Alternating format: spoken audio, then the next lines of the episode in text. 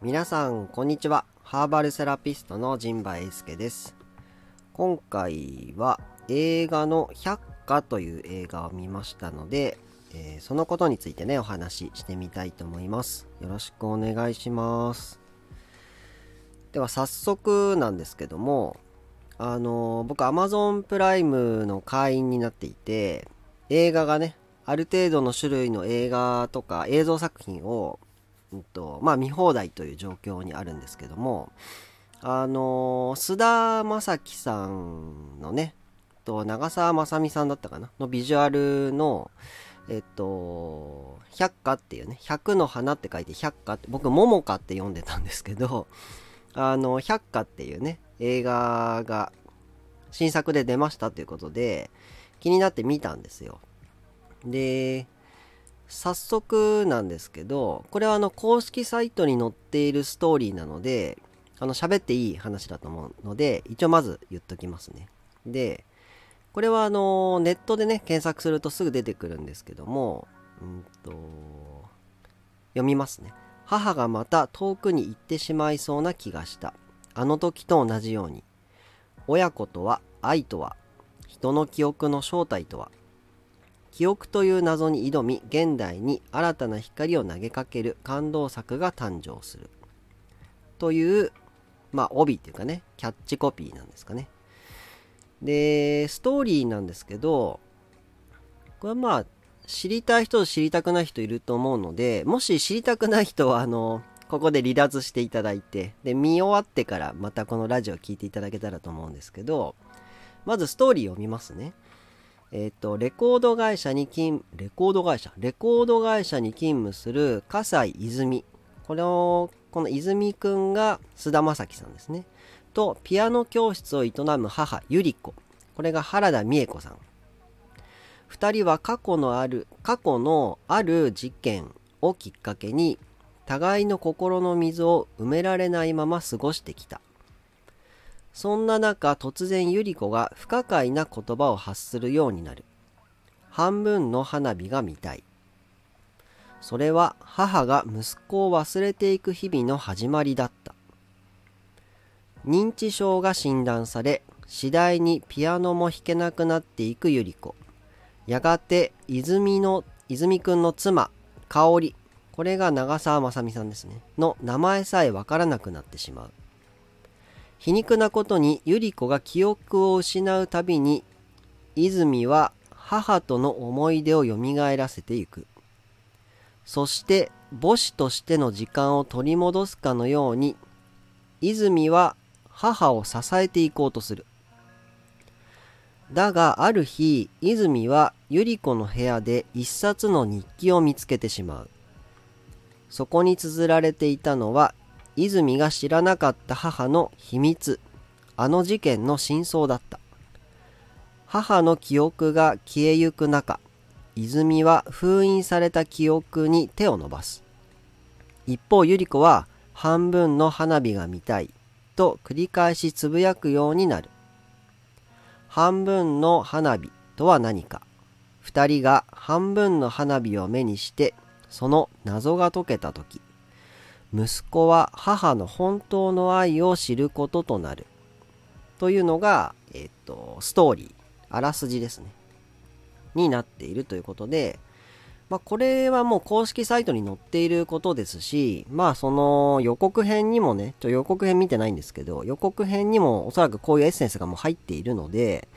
これはあの事前情報として知っておいてほしいんですよっていうことですよね。なんでまあネタバレというよりはうんと、背景というかね、あの前提条件。とりあえずこういう感じなんですと。で、こういう観点で見てくださいよっていうパス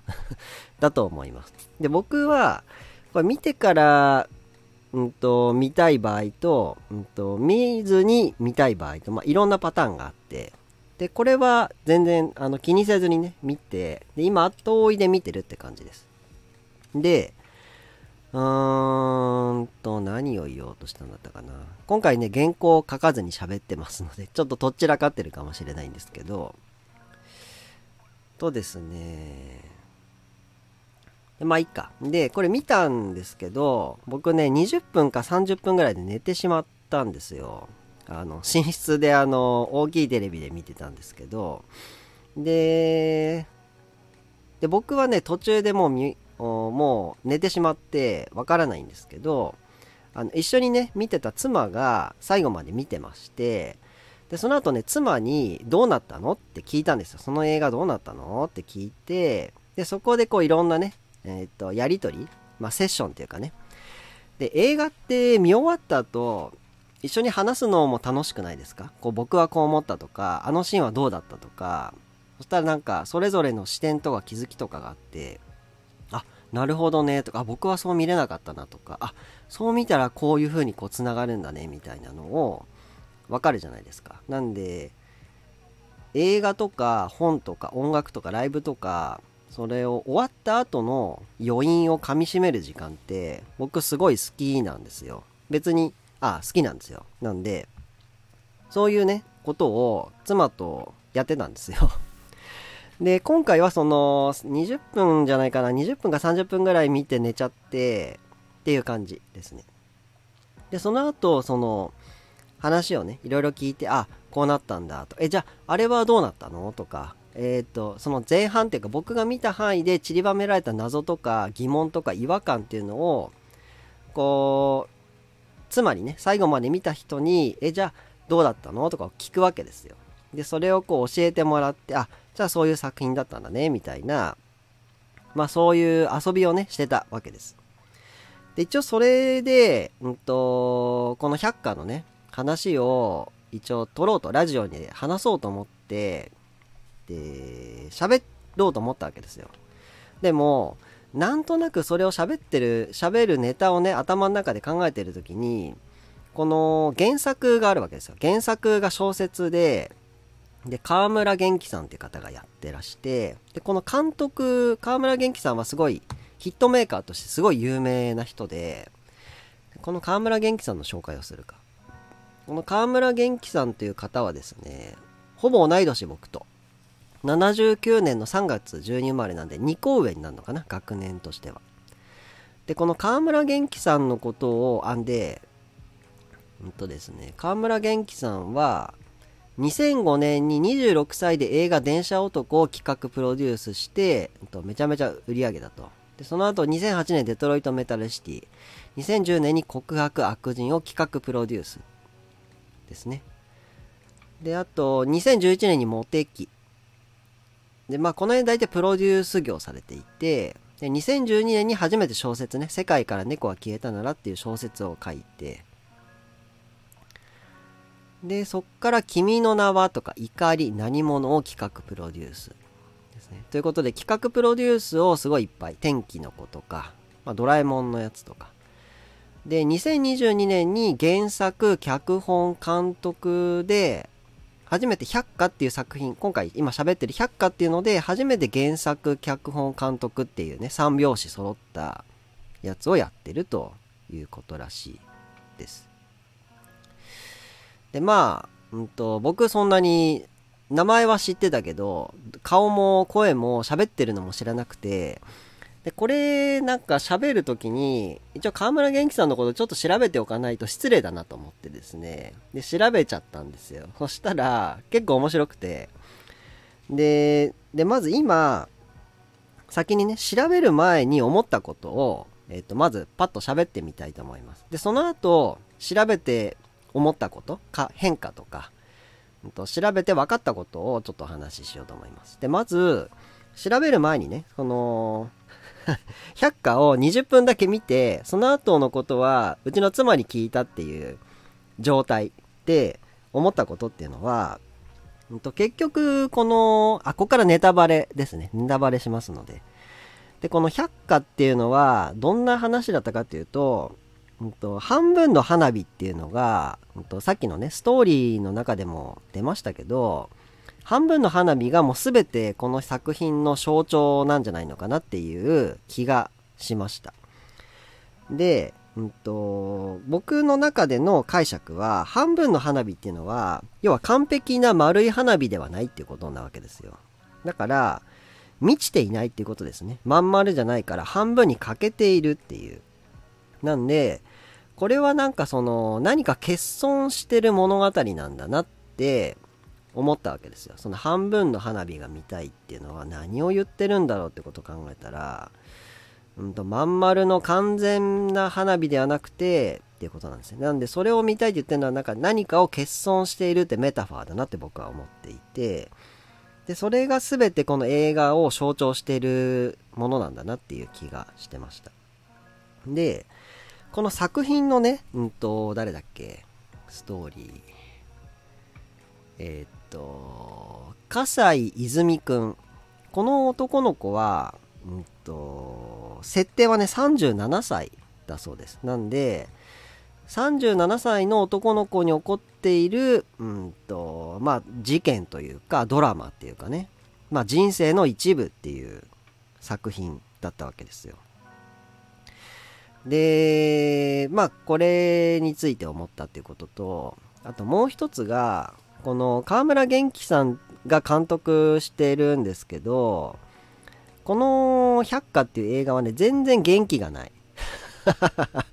元気ないやんと。うんと、河村元気さん元気ないやん。元気っていう名前なのに元気ないやん。みたいなことを言おうと思ってたわけですよ。で、で、まあちょっとね、そういう、なんていうんですか？元気のない映画だったな、みたいな感じで、茶化すというかね、ちょっとこう、面白おかしく、こう、ツッコミを入れてみようかなって、そういう風に見た、見ても面白いんじゃないかなって意味で、元気なのに元気ないやん、みたいな話をしようかなと思ったんですけど、うんと、この河村元気さんはね、この映画、で、こ、で、こっからが調べた後の話ですね。なんですけど、この作品がですね、まあ、電車男とか、僕、ほとんどね、この人の作品僕ちゃんと見てないような気がする。ざっと見はね、僕ちゃんと見たのってなんだろうな寄生獣は見たかな寄生獣と何者は見たかなあとは、アニメ含む、君の名はは一応見たかな。天気の子はまだ見てない。あ、見たか。天気の子見たかな。ちょっと半分覚えてあと、竜とそばかすの姫は見たな。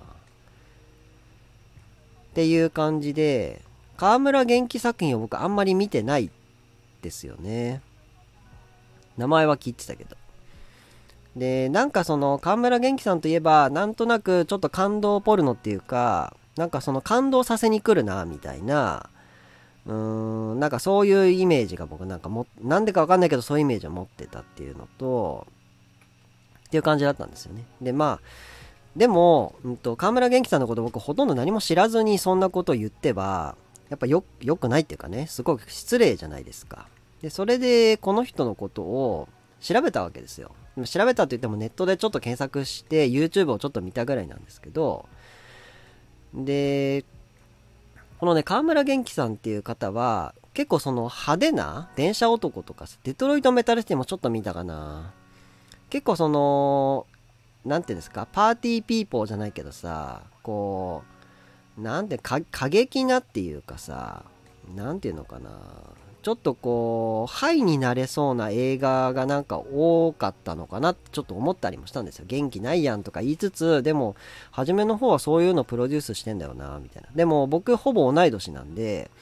こんな20代でね、プロデュースしてることとか、30代でプロデュースしてることって、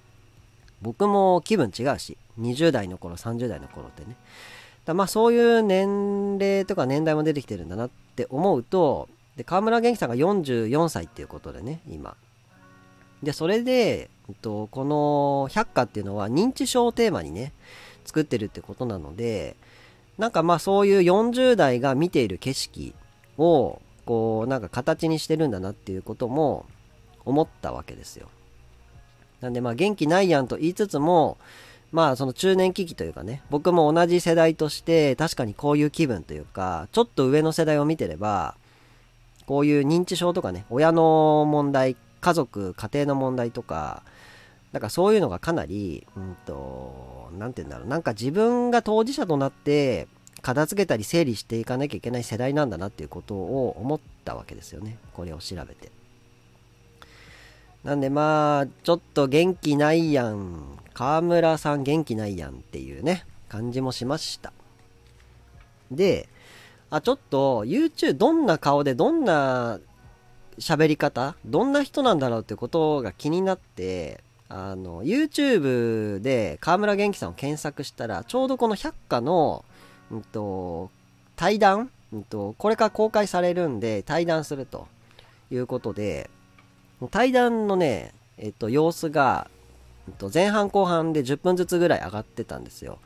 で、それに僕ね、すっかり見入ってしまって、で、この、百花はですね、あの、Google で、その、なんていうんですか？その、考察的なね、ことを、僕映画見たら大体その気になった、気に、気になった映画は、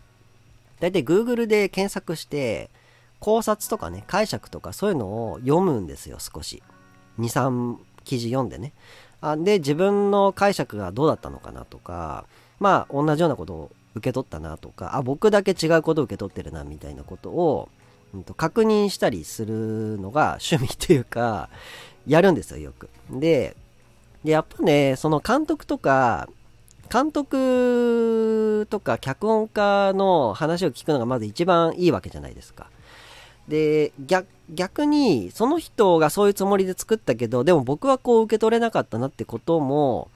その解釈の違いも面白いことだと思うんですよ。その原作とか制作者が作った通りの受け取り方をしてもいいし、で、それをできなかった、あるいは、そういうふうに受け取れなかったってこともまたすごく面白かったりするし、で、それって本人の無意識を、なんかこう、えぐりだ、切り取ってるってことにもなりうるので、で、河村元気さんはそういうことも楽しんで、楽しめる人なんだなっていう。でね、で、なんでその河村元気さんに興味を持ったのかっていうと、この経歴、ウィキペディアの経歴を見たんですよ。そしたらね、えっとね父親が、えっと、日活で助監督をさやってた人で、なんか挫折した経験があるんですって。そのまま、そのまま読むか。えっと、日大、日本大学芸術学部を出て、日活で助監督を務めたが、挫折した経験を持つ父から映画の英才教育を受けると。で、3歳の時に人生で初めて見た映画は、当時のスティーブン・スピルバーグの最新作 E.T. でこの頃からクリスチャンの母の勧めで旧約新約聖書を読むことも始めたと。家庭の方針によって自宅にテレビがなく幼稚園にも保育園にも行かなかった。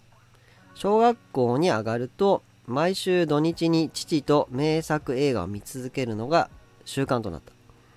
で高校大学時代にはレンタルビデオ店に通い詰めピーク時は年500本を鑑賞したとで、横浜市立金沢高等学校を得て第一志望だった上智大学文学部新聞学科に進学。同大卒業後の2001年東宝に入社。入社当初は大阪の難波南町っていうんですかね。の劇場でチケットのもぎりの仕事をしていたが、社内の企画募集に応募したことでプロデューサーになるということで、こう、うまくね、自分の好きなことやものを、えー、上手にやりながらチャンスをつかんでプロデューサーになり現在に至るという感じなんですかね。こんな見ず知らずの人にね、簡単に自分、あの、河村元気、俺の人生を簡単に語るなと怒られそうですけども。まず、ウィキペディアはね、こういう風に書かれております。で、僕、これを読んで思ったのは、うんと、父親の英才教育っていうことで、なんかある種の父親の作品になってるんじゃないのかなって思ったりとか、で、母親がクリスチャンってことで、まあ、宗教的なね、なんかそういう洗礼も受けてる。要はその、作られたデザイン、なデザイナーズチャイルドじゃないけど、河村元気さんって親に作られた人なんだなって思っちゃったりとか、あるいはその AI みたいな感じ？その、なんていうんですかね。映画監督を挫折した父と、うん、とクリスチャンの母の、うん、と理想を詰め込まれた、うん、と人物なのかなって思った時に、河村元気さんって AI じゃないみたいな。自分の父親の記憶やね、技術を詰め込まれている。で、母親が好きなストーリーを詰め込まれていると。そういったサラブレッド的な人なのかなっていう気がして、なんかその、ちょっと、やばい人なんじゃないのかなってちょっと思ったりもしたんですよね。で、ただ、一方でその、ピーク時年500本映画を見てるってことは、とにかくね、映画がめちゃめちゃ詳しい人だし、うんと、もう映画マニアだし、うんと、ほとんどの映画をもう網羅してるわけですね。年500本、ピークで年500本だから、まあ、年200本見たとして、10年でも2000本でしょ？だ僕、2000本も映画見てないと思うんですよね。多分100本、100本は見てるかな僕何本映画見たんだろう。100本は200本ぐらいかな普通映画って皆さん何本ぐらい見てるんですかねだいずれにせよですね、もう化け物なわけです。映画に関しては。もう僕の、うん、100倍ぐらい、100倍から1000倍ぐらい映画を見てるし、詳しい人なわけですよね。だもう映画の専門家なわけですよ。同いです。同い年ですけどね。なんでまあ、その人が映画を撮ってるわけですから、うんと、もう映画のリスペクトもあるし、もう詳しいわけですよ。これはここからのオマージュでとか、こっからこれを持ってきてますみたいな、そういう作り方多分してるんですよね。すごく合理的だし、かつその、過去の映画作品に対してすごく尊敬とかリスペクトも多分していて、なんでもう、なんて言うんですかね、もうものすごい人なわけですよ、きっと。河村元気さんっていうのは。なんかそういう存在なんだなっていう。で、まあ言ってみたら、星野源さんもその音楽マニアで、うんと、なわけですよ。僕は星野源さん同い年で、こう作品とかね、そういう NHK の番組とかをよく見ているので、なんかそれに近いのかなっていう。なんで、僕の世代の人たちって、そういう親がうんと、星野源さんの両親も音楽家なんですよ。で、河村元気さんの両親も、この映画監督とか、っていうね、ことで、まあ、奥さんっていうぐらいですから映画好きなんでしょうね、お母さんもね。なんで、まあ、そういう、サラブレッドの人たち、うんと、オタクサラブレッドみたいな、なんかそういう人たちが今の時代を作ってるんだなって思いましたね。で、そのね、こうスマホを開くか。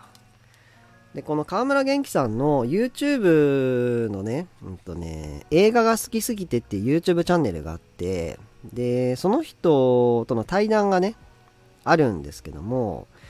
とそこで結構その今回百科ではこういう試みをしましたよとか、うん、とどうしてこういう人を起用したんですかとかその作品を撮るにあたって、うん、とのエピソードが語られてるわけですよ。でそれもね、すごく面白かったんですよね。なんかその、今 AI で人間を作ろうとしてるみたいな。でもそれって、こうやり、突き詰めていったら、河村元気さんが AI で人間を作るとしたらこうするよみたいな話とかですね。で、じゃあ AI と人間の違いって何だろうみたいな、僕もそういうことを考えたことがあるんですけど、その映画サラブレッドのね、河村元気さんとの立場から見るとこう僕には見えましたよっていう話をされていてすごいね面白かったんですよ。なんでこれは僕が話すよりその YouTube をね検索していた百花河村元気対談とかってやれば出てくんじゃないかな。っていうことで、うんと、それをねメモも僕取ったんですけども例えばねざっと言うとね、うんと長回しカット割りしない映画を撮りましたよとか、ミステリーにはしませんでしたよとか、で一応認知症ジャンルの映画としては、ファーザーっていう作品、オアシス、エターナルサンシャインっていう作品があって、じゃあそことこう同じことやってもしょうがないから僕はこう撮りましたとか、人間、この小説を書いた時に人間とは記憶なんだなってことを思ったんですよとかですね。あと、欠損したものに触れると感情が動くんですよねとか。あと映画、小説を書いて、で、映画監督もやってみて思ったことの違いは、小説では音楽が鳴らないけど、映画では音楽が鳴らせるから、やっぱ映画の一番いいところって音楽をつけれるとこだよな、みたいな。で、それは僕も思っていて、映画ってほとんども音楽じゃんみたいなことを思ってたんですけど、なんかね、そういう制作者、うんと、ヒットメーカーで、うんと、めちゃめちゃ映画に詳しい人、河村元気さんが感じたり思ったりしてることを、僕も思ったり感じたりしていたってことは、なんか僕はすごい誇りっていうか、あ、僕もわりかしいい線いってるじゃんと思いましたね。ただまあ、これね、対談なんで、うんと、あれ、そんなね、深い、もう誰でもわかるよね、話をしてくれ、くださってるっていうのもあるとは思うんですけど、でもそこに少なくとも僕も共感できてるし、で、僕もそういう方向性のことを思っていたってことは、なんか、なんていうんですかね、自分のこの、歩いている道が、あ、結構いい方向に歩いてるんだなっていうことを僕は感じれたりして、なんかすごい良かったですね。あとなんか、河村元気さんの動く姿？動いて喋ってる姿を見て、結構ひょうひょうとしてるし、なんかこうクールな感じでこういるけど、うんと、でもこうなんか心にはすごいワクワクとか楽しさみたいなものも持ってるような人なんだなっていう気がして、なんか、うーん、なんか友達になりたいなって思えるような人だったかな。あの多分もう友達にはなれるようなねそんな あの存在ではないんですけども。でもなんかなんか普通に友達としてなんか交流したいなって思いたいなって思わせてくれるような人でしたね、うん、なんか落ち着いてるしなんか造詞も深いしね。なんかこういう作品もね作られてるっていうかすごい人なんだなっていうことを思いまして、で、これがまあ YouTube とかね、調べた感想ですね。で、それを見て、今喋りながら僕が思ってることっていうのは、ちょっとね、この小説を読んでみようかなって一瞬思いました。うんと、機会があればね。で、初めて書いた小説が、世界から猫が消えたなら、これも Amazon プライムで多分あの誰だっけ？佐藤健さんが多分主演してるんじゃないのかな。でこれ2012年の小説なので、うんと、30代にね書いた小説っていうことで。でこの百花もちょっとまあ河村元気さんのね小説をちょっと読んでみたいなってちょっと思いましたね。やっぱ映画だけじゃな小説と映画ってやっぱちょっと違うんじゃないのかなっていうなんか気がしたので。なんでそういうね原作小説ではこういうことができたとか。でまあ映画もまあ見てるのでね。でやっぱ映画の原作って僕気になったのは結構読みたいなと思ったりする人なので。なんかそういう意味でもこの百科のね原作をちょっと読める読む機会があれば読んでみたいなってちょっと思いましたね。ということで、まあ、河村元気さんはなんかすごい面白い人だったなっていう感じでした。なんで、一番初めのね、全然知らずにさ、その人もなんかわかんないけど勝手な先入観があってさ、なんか、うん、なんかこんな人なんじゃないんですかみたいなことを思っていましたけど、こう実際ちゃんと調べてね、うん、とその人の喋ってることとか、動いてる姿をこう見ることで、親近感というか、一人の人間としてこう見れるしあこんな人なんだなっていうのは、うん、が分かってね。やっぱ作品だけとか一部のその文字だけっていうのはやっぱその人となりっていうとこまではねちょっと分からないのでやっぱ改めてその動画の良さっていうかね今の時代こう YouTube でねすぐそういう人のね動いて喋ってる姿を見れるっていうのはすごくなんか貴重だしなんかいいこの時代に生きてていいことなんだなと思いましたね。というわけで、15分ぐらいで終わろうと思ったんですけど、意外とね、調べた、調べて、ちゃんとね、ちゃんと調べ、ちゃんとっていうかまあ、一応少し調べてね、うんと、なんか喋ると、やっぱこのぐらいの時間はかかるんだなっていうことで、っていうことでしたね。まあ、それだけです。なんで、もし よかったら、えっ、ー、と、河村元気さんの作品、あるいはね、今、その公開になっている百花っていうね、映画も、まあ、初めの10分とかね、予告編だけでもちょっと見ていただけたら、僕がこう言ってることのね、意味とかも、こう、感じてもらえると思うし、で、かつね、それを見た、私は違ったよとか、僕は、うんと、こうは思えなかったよってこともきっとあると思うので、なんかそれもまたどっかでね、こう共有できる場面があったらすごい楽しいなと思います。でいよいよ明日27日土曜日ですね、えっと、ハーブ紅茶飲み比べ体験会の第2回を行います。で僕はこんなこと喋ってる場合じゃなくて 本当は明日の準備をね今しなきゃいけないんですけども、うんと、まずね、えっと、こういうことも話しておきました。で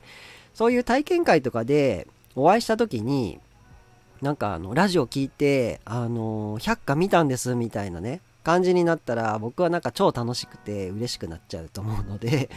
あの別にねラジオ聞いてますだけでも全然嬉しいんですよ。ただまあそういうのをね僕のこういう表現っていうか、うん、っていうのもこうね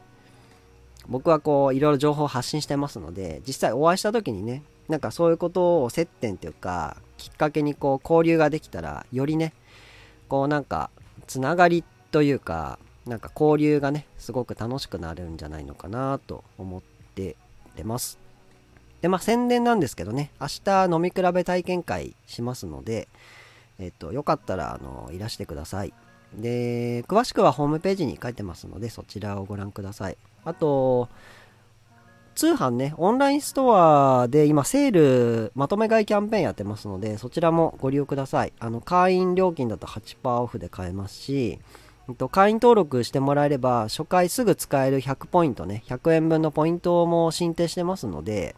あの、ぜひそちらもご利用ください。というわけで、今回のラジオは以上となります。最後までご視聴いただきまして、ありがとうございました。次回の配信もお楽しみに。